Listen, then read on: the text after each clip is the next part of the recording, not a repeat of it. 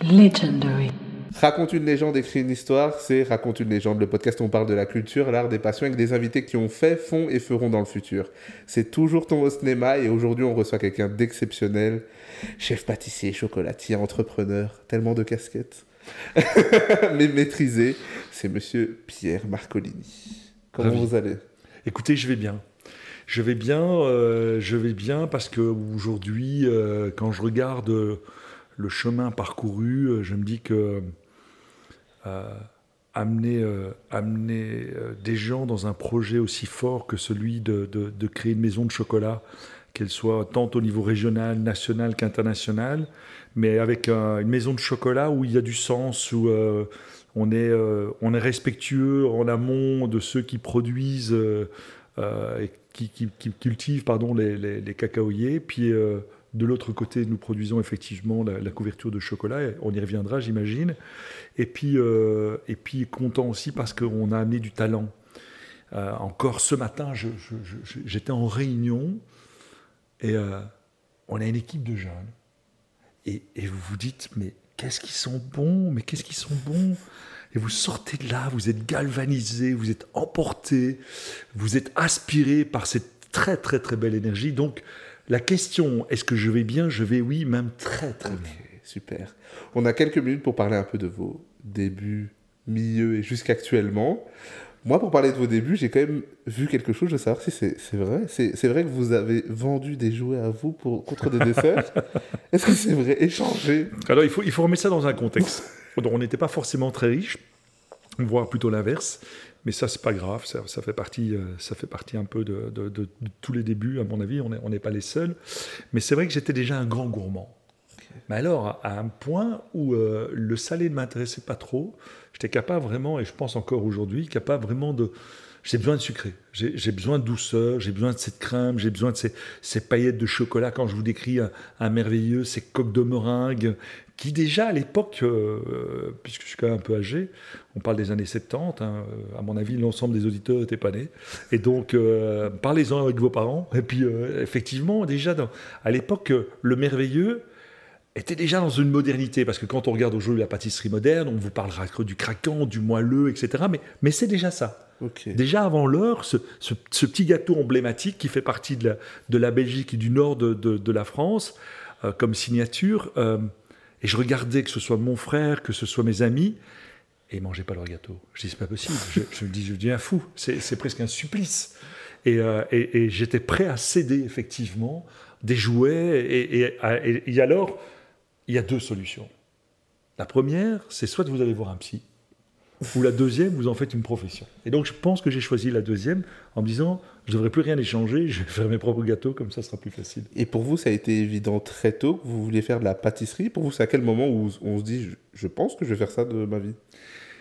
Ben, j'ai eu cette chance. J'ai eu la chance, effectivement. Alors, c'est c'est toujours pareil. hein, C'est à un moment donné des points de convergence qui font que ben, vous êtes là et vous adorez effectivement le, le- le- cet univers parce que voilà, euh, vous êtes un grand gourmand. La deuxième chose, vous voulez comprendre comment ça se fabrique. Et il se fait que, à l'époque, j'étais dans un mouvement de jeunesse, les Louveteaux, pour pas le. Et, euh, et on va visiter une boulangerie-pâtisserie. Je suis rentré dans cette boulangerie-pâtisserie, c'était en pleine campagne. Alors, honnêtement, j'avais 10 ans, donc je me souviens plus vraiment où c'était. Mais par contre, je me souviens de les odeurs. Je me souviens à un moment donné cet univers qui, pour moi, faisait penser un peu à, à un univers un peu de, de- magie. Parce qu'il faut s'imaginer vous prenez un bol. On aurait pu imaginer le chapeau du, magicien. Vous rajoutez de la farine, vous mettez du beurre, qui sont des éléments qui ne se ressemblent pas forcément. Et puis vous faites clac, et vous sortez un gâteau. Et ça, j'ai trouvé que c'était absolument fascinant. Alors, j'ai euh, commencé mes humanités et euh, ma maman, donc comme, comme le nom l'indique, Marcolini, c'est d'origine italienne. Je suis euh, la première génération née en Belgique. Et maman, vous savez, au, au niveau social, au niveau euh, euh, des immigrés, le, fait de rentrer, le fait de vous installer dans un pays qui n'est pas le vôtre, etc. euh, Toutes les mamans aspirent le, mieux pour ses enfants. Et, maman, elle aspirait, parce que je n'étais pas fondamentalement bête, elle se disait, il va faire une carrière universitaire, etc. Et je me souviens de cette scène où on est au petit déjeuner le dimanche, et elle me regarde, et elle me dit, mais qu'est-ce que tu veux faire dans ta vie?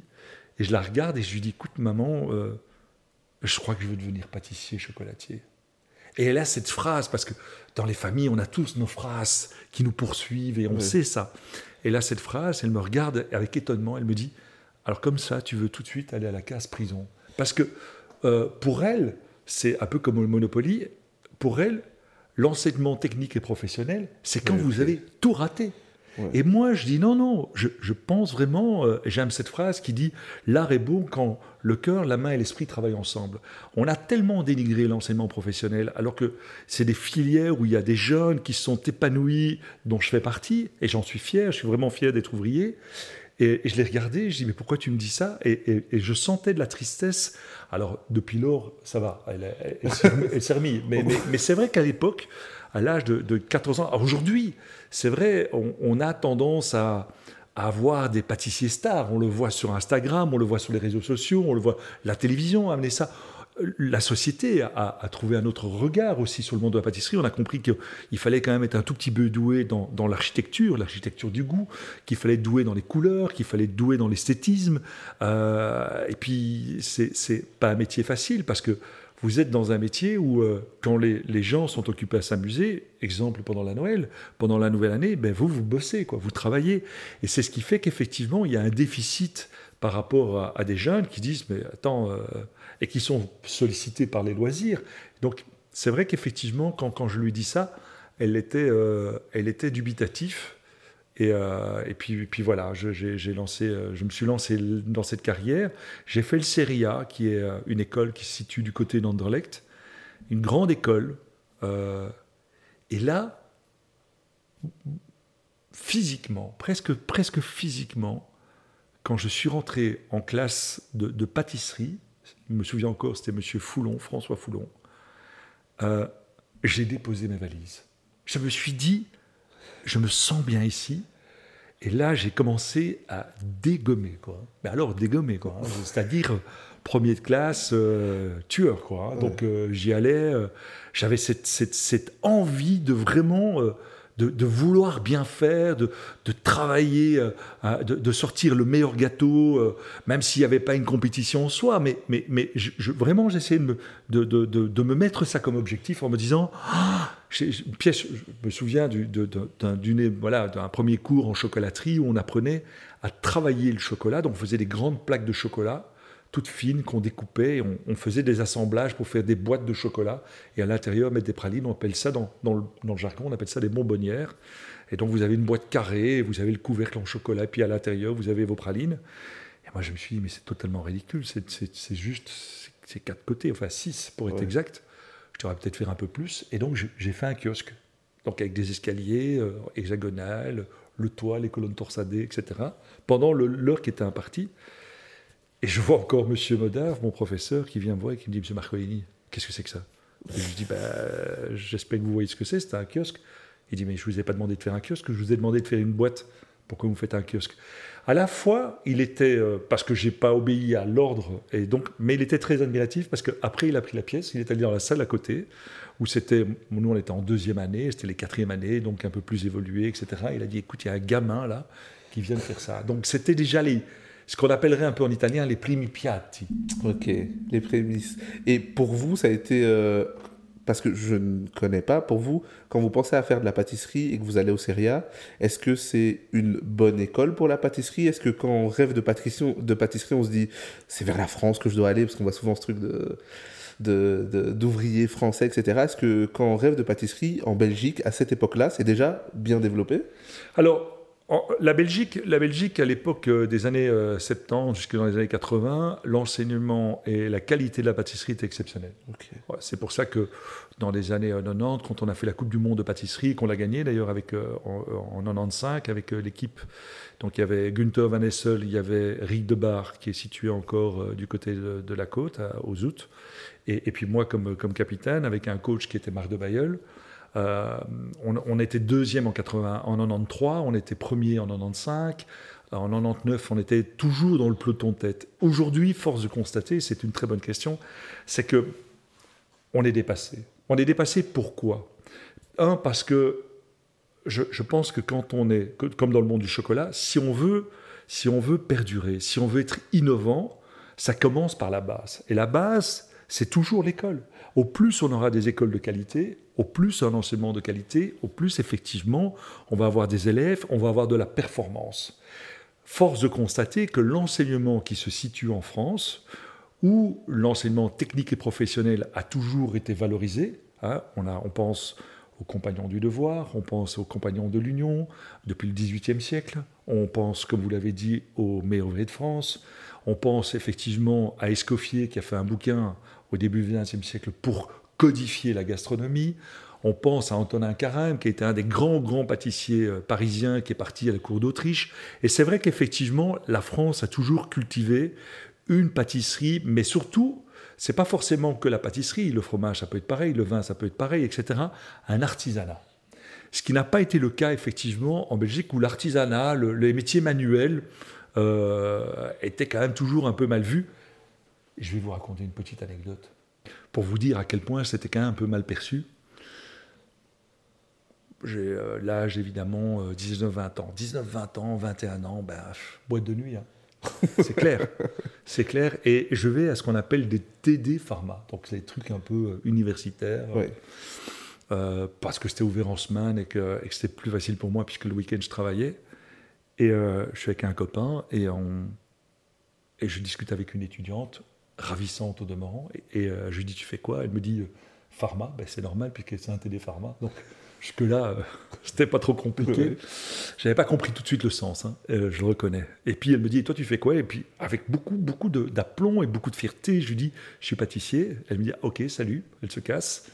Parce qu'effectivement, elle se dit, c'est un ouvrier. Et puis, et il a fallu utiliser des stratagèmes. Et je me souviens que j'ai réfléchi euh, et, le prochain TD, que je suis arrivé, elle me dit Tu fais quoi? Et je dis Je suis euh, ingénieur en technique alimentaire. et alors, elle me regarde Waouh C'est vachement impressionnant. Et elle me dit Mais ça consiste en quoi? Je dis Écoute, imagine que tu fais bouillir du lactose. Alors elle me regarde, elle me dit Mais du lactose, c'est quoi? Ben, C'est du lait. Je dis Imagine que tu fais bouillir, pardon, donc tu fais bouillir du lactose et que tu rajoutes à ça de la saccharose. Elle me dit Mais c'est quoi la saccharose? Je dis Mais c'est du sucre. Et puis tu rajoutes de la lécithine. Elle me dit lécithine, jaune d'œuf. Tu sais que tu obtiens une crème pâtissière. Elle me dit, waouh, c'est fantastique. la, suite, la suite ne sera pas racontée, mais comme quoi, c'est surtout ce que je veux mettre en évidence, c'est la perception de la société dans les années 70. Et c'est vrai qu'aujourd'hui, quand on regarde l'évolution de la pâtisserie, en Belgique, on a un tout petit peu stagné. Euh, bah, l'enseignement est très très mal subsidié, évidemment. Et donc, euh, a fortiori, c'est plus compliqué aussi euh, à, ce qu'on appellerait à upgrader les, étudiants parce que les techniques ont tellement évolué. Pourquoi est-ce que les techniques ont évolué sur les 10 ou les 20 dernières années? De nouveau, on va revenir un peu là-dessus. Moi, quand j'ai appris mon métier, on faisait ce qu'on appelle les recettes volées. C'est-à-dire qu'on avait un chef qui avait un carnet écrit à la main. Il fallait presque s'appeler Champollion pour essayer de déchiffrer ce qu'il avait écrit. Et c'était sur un carnet un peu gras comme ça, hein, euh, par le beurre, par la farine, par les œufs, par ce que vous voulez. Et quand il avait le dos tourné, on prenait ça tout jeune et on allait à la librairie d'à côté, parce que la librairie d'à côté avait une photocopieuse. Et on photocopiait à la vitesse mais du son le plus possible. C'était de travers, on s'en foutait, etc., etc. On volait les recettes et puis on faisait du deal de recettes. Quand il y avait quelqu'un qui travaillait dans la maison Nioul et puis moi je travaillais dans la maison euh, à la parisienne ou chez Mailleux ou chez Vitamer, on disait bah, je t'échange des recettes pour ça. Et donc on faisait vraiment du troc de recettes. Pourquoi est-ce que les choses ont changé? La première, c'est qu'on a constaté, et vous pouvez faire l'expérience, c'est heureusement d'ailleurs, on a constaté que ce n'est pas la recette qui fait le pâtissier ou le chocolatier, c'est le chocolatier ou le pâtissier qui fait la recette. Si vous prenez un bouquin de recettes, c'est pas pour ça que demain vous devenez Monsieur Gaston le nôtre. Et donc, je pense, et si vous prenez 10 pâtissiers, 10 chocolatiers, vous donnez la même recette, vous allez avoir 10 recettes différentes en fonction de la sensibilité de chacun. Et heureusement d'ailleurs. La deuxième chose qui a fait que le métier évolue de façon exponentielle, c'est qu'on a libéré la connaissance. Ça veut dire que, sur base de ce constat que je viens d'expliquer, quand vous allez sur Internet et que vous dites, tiens, au fond, je veux une recette de financier, une recette de mousse au chocolat, une recette de n'importe quoi, vous allez avoir des milliers de recettes. Et donc, vous avez un choix. Et c'est là où c'est génial, parce que au plus, évidemment, on échange, et les technologies ont évolué, eh bien, c'est là où la profession a évolué. Et c'est vrai qu'effectivement, quand vous allez Avant, on avait euh, la Belgique qui était connue pour sa pâtisserie, on avait la France, un peu moins des pays comme par exemple la Hollande qui était très calviniste ou l'Allemagne. Maintenant, c'est fini. Regardez ceux qui gagnent le Bocuse d'or, c'est quand même le plus grand prix de la gastronomie. C'est le Danemark ou la Norvège. Alors qu'il y a 20 ans, on n'aurait jamais imaginé qu'en Norvège ou au Danemark, on mangeait bien. Quoi. Et maintenant, vous mangez d'une façon divine. Et c'est là où, effectivement, tous ces pays ont embrassé de façon incroyable le métier de pâtissier, le savoir-faire de la pâtisserie, le savoir-faire de la chocolaterie, mais aussi de la gastronomie. Et c'est pour ça qu'on mange très bien à travers le monde. Et puis on a commencé à mixer le tout.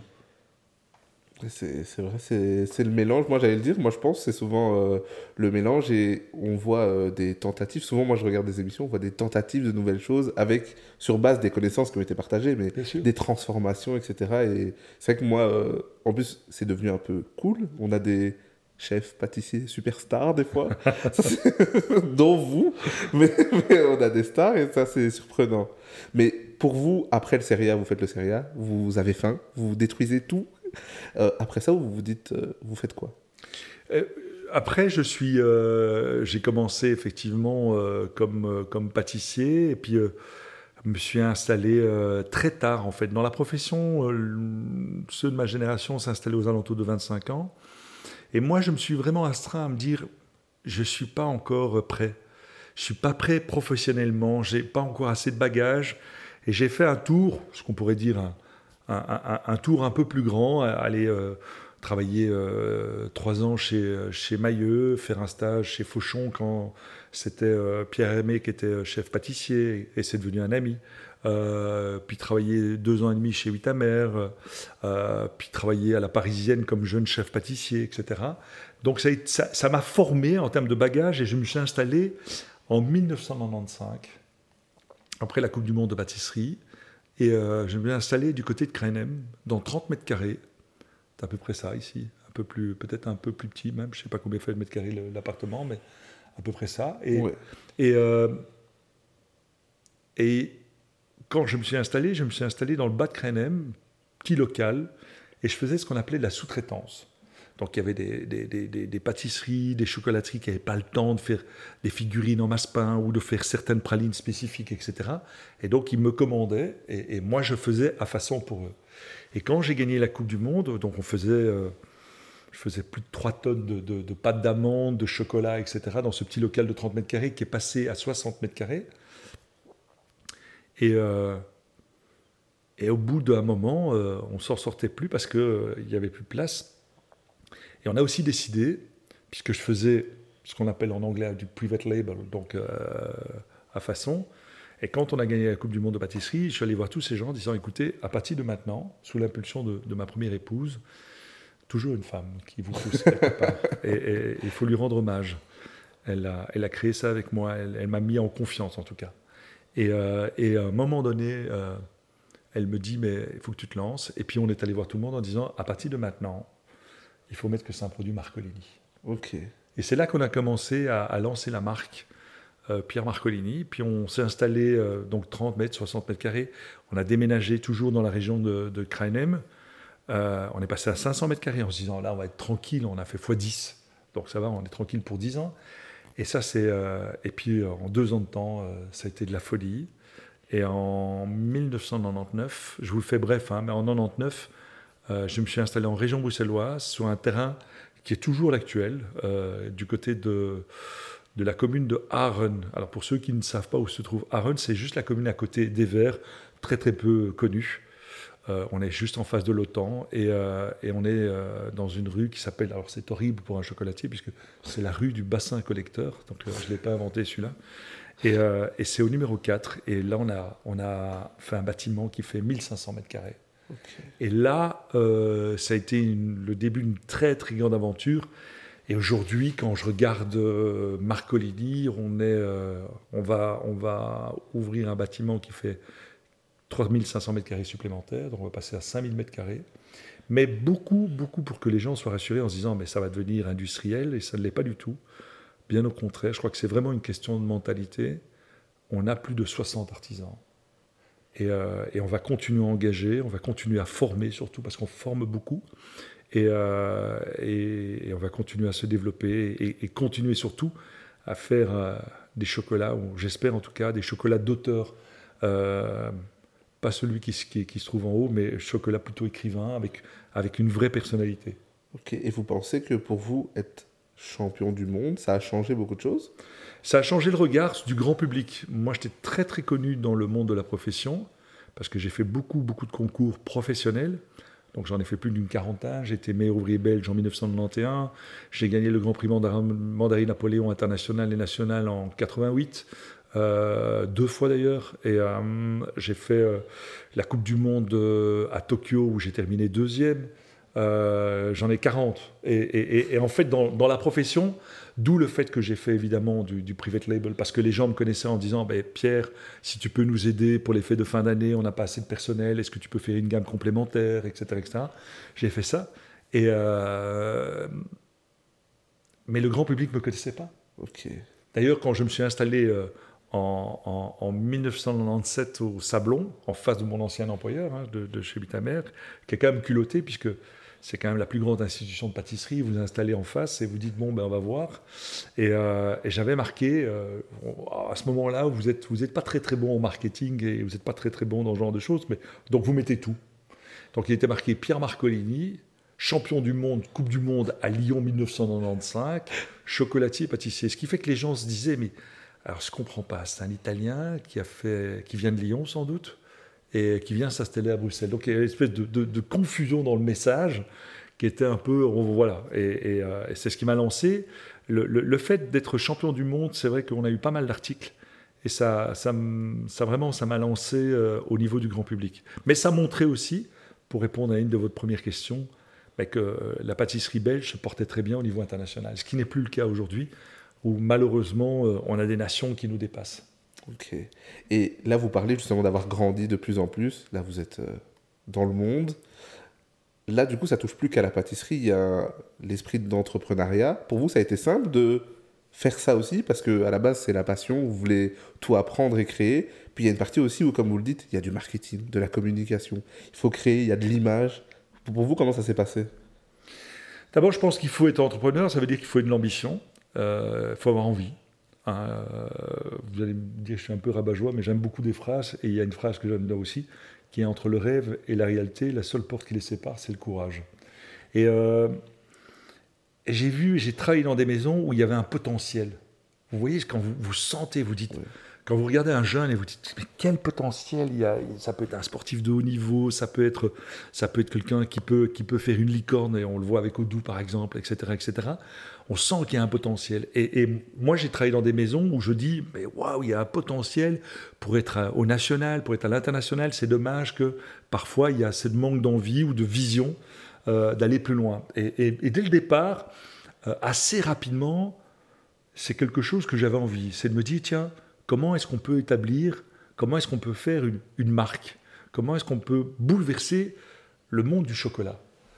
Si je vous dis, en 1995, il y avait quand même toutes les grandes marques de chocolat. On n'attendait pas Marcolini sur le, sur le trottoir, hein, soyons clairs.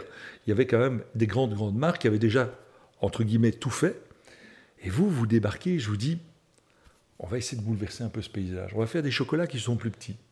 Parce que dans, dans un, dans une habitude alimentaire, on voit que sur les, sur les 20, les 20 ou les, 25 ans, qu'est-ce qui s'est passé? On a diminué les portions. Avant, on mangeait des plats gargantuesques, on avait des menus en rallonge, et, euh, c'était hallucinant. Aujourd'hui, on se rend bien compte que les portions sont plus petites, on mange d'une façon beaucoup plus saine, on, mange par contre d'une façon plus précise, on se dit, tiens, on, veut, on veut telle et telle chose, et c'est pas l'abondance qui fait, mais, mais c'est plutôt le, la, la qualité du mets. Et donc, je dis, un, je l'ai vu d'ailleurs, mon analyse était assez simple quand je suis entré dans le monde du chocolat. L'avantage d'être pâtissier et puis de regarder ce qui se faisait dans le monde de la, de la gastronomie et de la restauration, c'est de voir qu'on avait diminué les portions. Et je me dis, en pâtisserie, on est passé d'un gâteau de 120 grammes par personne à 90 grammes. On a commencé à désucrer. Et j'ai dit, quand moi je suis arrivé en 95, tous les grands faisaient toujours la même praline depuis 25 ans. C'est-à-dire des pralinés, des, euh, des, chocolats euh, assez gros, où vous prenez euh, un chocolat, vous faites le tour de la grande place, vous n'avez pas fini de le manger, hein, ça fait du 15-20 grammes, hein, c'est absolument hallucinant. Mais, et, donc, la, grosse bonne praline belge, on peut aimer, hein, mais c'est pas mon truc. Moi, j'ai plutôt tendance à me dire, je vais aller chercher plutôt des, pralines qui sont plus petites, mais par contre plus d'abondance pour, pour me dire, on va picorer, on va voyager. Et puis la deuxième chose, de faire des associations qui étaient inattendues pour l'époque, puisque j'ai commencé à faire des chocolats à base de thé, du, thé Earl Grey, de, faire du poivre, euh, de faire du gingembre, de faire un peu de violette. Donc le côté floral, le côté épicé, le côté herbacé. Euh, et, tout le monde m'a pris pour un dingue en me disant mais, attendez, euh, dans le monde du chocolat, on ne fait pas ça. Alors que déjà en pâtisserie, on le faisait. Et, je me dis, le client qui va dans un restaurant, c'est celui qui va dans une pâtisserie et inversement. Et il va aussi chercher des chocolats. Et donc, ça, c'était un des grands succès. La troisième chose sur laquelle on a un peu bouleversé le, le, cacaotier, si je pourrais dire, hein, euh, c'est de dire est-ce qu'il faut encore faire des ballotins? Tout le monde connaît ce drame absolu, en tout cas pour moi et pour mes artisans, c'est le ballotin, c'est vous ouvrez, fait oh génial, vous ouvrez, vous allez à la première surface et vous dites tiens, il y a une praline au café et vous la trouvez délicieuse. Et qu'est-ce qu'on fait tous? Je regarde tous, je suis certain que vous le faites. Vous regardez en dessous et vous commencez à regarder les couches. Et là, vous commencez à griffer tous les chocolats. il y en a même, j'ai plus vu plus fort, il y en a qui ont pris une assiette et qui ont dit Attends, on va tout mettre dans l'assiette, comme ça on va voir tout de suite où, où sont les pralines au café. Mais il y a des artisans qui ont bossé, quoi, qui, ont fait, qui ont fait un travail dingue, qui ont fait en sorte que les chocolats soient bien lisses, propres, qu'il n'y ait pas de coups. Si je ne peux pas faire ça. Je, dois respecter le travail de mes artisans, je ne peux pas faire ça. Et donc on a inventé, parce que le ballotin a été inventé euh, par euh, la maison, enfin par, par la, femme de Jean Neuhaus, mais au début du XXe siècle. Entre-temps, techniquement, on a quand même fait autre chose. Hein. Je veux dire, quand on regarde tous les emballages, quand on regarde un peu les technologies, on a un peu évolué. Et donc, qu'est-ce qu'on a fait? On a fait une boîte où il y a un plateau de 250 grammes ou 230 grammes. Il y a en tout cas plus d'une trentaine de chocolats. Vous ouvrez, vous avez le choix, vous avez un petit lexique et vous commencez à vous, voilà, vous vous baladez, vous vous baladez du côté de Sao Tomé, euh, cette petite île qui se trouve à la frontière du continent africain. Hein. Vous vous baladez du côté du Brésil, chez mon ami Tua Tavares, qui a une plantation incroyable, du côté de Salvador des Bahia. Vous vous baladez euh, du côté de la Chine, sur l'île de Hainan. Puis vous allez vous balader du côté de l'Inde, chez mon ami Amish, qui a une plantation du côté de Tamen Ladou. Et là, vous commencez à voyager, quoi. Et puis, vous avez, vous avez des, notions de thé, puis les noisettes qui viennent du Piémont, de la ville de Colsemilia. Et, et là, c'est quelque chose qui est mais, mais, pas un truc à étage quoi, où, où, on se demande ce qui se passe en dessous. Là, je suis en train de voyager, moi. Mais, mais on voyage tous. Mais c'est ça, c'est ça, c'est ça l'idée. Vous savez, quand vous discutez avec des gens qui font, euh, qui font de la nourriture, qu'elle soit gastronomique ou, non, la, cuisine de la mama, et, je peux vous en parler pendant des heures, hein, ce qu'on cherche tous, c'est quoi? C'est de l'émotion. Hein. C'est à un moment donné, c'est... Ah vous savez, cette espèce de, de, de, plénitude. Les, mes gars à l'atelier me disent, euh, et, parfois euh, en conférence, on me dit, mais à quel moment un chocolat ou un dessert est bien réussi? À quel moment vous dites, là on peut commencer à le commercialiser? Parce que être créatif, si demain matin je veux, faire venir la presse, pas de problème, je prends des chocolats, euh, je balance aujourd'hui euh, des insectes dedans. Euh, je balance aujourd'hui des choses qui n'ont rien à voir, des poissons par exemple. Je pourrais faire poisson et, chocolat en disant ouais, c'est nouveau. Je peux vous garantir que je vais avoir toute la presse. Mais le plus important, c'est pas d'avoir la presse, c'est pas ça l'idée. C'est qu'à un moment donné, quand les gens mangent un morceau de chocolat, on a tous eu ça, et qu'il est fini, vous regardez, vous faites ah, pourvu qu'il y en a deux. pourvu, et, combien on n'a pas eu d'assiettes comme ça, de plats, des pâtes exceptionnelles qui sont bien faites, et vous dites, ah, je reprendrais bien une assiette. Et c'est ça, ce côté un peu judéo-chrétien, où on est, on est confronté sur notre éducation, on ne peut pas, mais en même temps, on a quand même très très envie d'avoir un deuxième. Eh bien, moi, je pense que un bonbon de chocolat, une praline, un gâteau, il est réussi à ce moment-là. Quand vous avez terminé et que vous êtes là avec votre conscience en vous disant Oh, je ne sais pas si j'hésiterais à pas en prendre un deuxième. Ça, c'est bon. Moi, j'ai une dernière question pour vous. C'est, ben, vous avez fait plein de choses. Vous avez gagné énormément de prix. Vous avez ouvert des boutiques dans le monde. Vous, vous avez fait énormément de choses. C'est quoi qui vous motive encore jusqu'aujourd'hui? Euh, Vous nous avez parlé de votre réunion du matin au tout début avec des jeunes, etc. C'est quoi qui vous, qui vous motive, qui vous challenge encore dans ce que vous faites? Ce qui me challenge, hein, c'est, euh, c'est l'équipe. C'est un drive pas possible. ce qui me challenge, c'est mes clients. J'ai une clientèle et c'est l'occasion de les remercier parce que franchement, ils sont fidèles, ils sont, ils sont à la recherche de l'étonnement. si vous n'avez pas les clients, ben, ça ne marche pas. Euh, toute cette communauté qui, euh, qui, est en attente de la nouvelle collection, qui est en attente de, de la dégustation d'une nouvelle tablette, etc. etc. Qu'est-ce que c'est enivrant, c'est extraordinaire. Euh, et puis d'être, vous savez, le, aujourd'hui les Américains disent toujours une société doit exister, elle doit donner du sens, ce qu'on appelle le fameux why. Et, et, je réfléchissais en disant, mais c'est quoi le, le pourquoi est-ce que Marcolini, si demain matin Marcolini n'existe pas, qu'est-ce que ça change dans la société? Alors, je pense que notre mission, c'est ce que je dis à mes artisans, c'est d'être la future Madeleine de Proust. Quand la Madeleine de Proust, le concept, c'est quoi? C'est que quand vous avez goûté quelque chose dans votre enfance, la mémoire du goût, c'est celle qu'on garde le plus longtemps. Et, votre Madeleine de Proust, c'est la mousse au chocolat que votre grand-mère faisait, un plat que votre mère, mais qui reste un souvenir. Et, moi, alors à la fois, c'est le fait de vieillir, mais en même temps, c'est ce bonheur-là aussi vous avez une génération qui a, qui a 30 ans, puisque Marcolini en, 2025, ça fait 30 ans, donc entre 20 et, 30, qui viennent vous voir et qui vous disent, vous savez que quand j'étais gamin, ce qui a bercé mon enfance, c'est vos pralines. Et là, vous vous dites, mais quelle mission d'être cette espèce de mémoire que vous avez, euh, que vous avez essayé de, de, de procurer en termes d'émotion. Ça, c'est un drive extraordinaire. La création, pour moi, tant que je peux créer, je continuerai à faire ce métier. Parce que c'est mon drive, c'est ce que j'adore. L'association des goûts, le fait de voyager, le fait d'avoir une équipe solide, et c'est ce qui me permet de voyager, euh, d'ouvrir au Japon. Au Japon, on a 130 collaborateurs, on a ouvert en Chine, je vais dans les plantations de cacao, je discute avec les planteurs, on a une juste rémunération.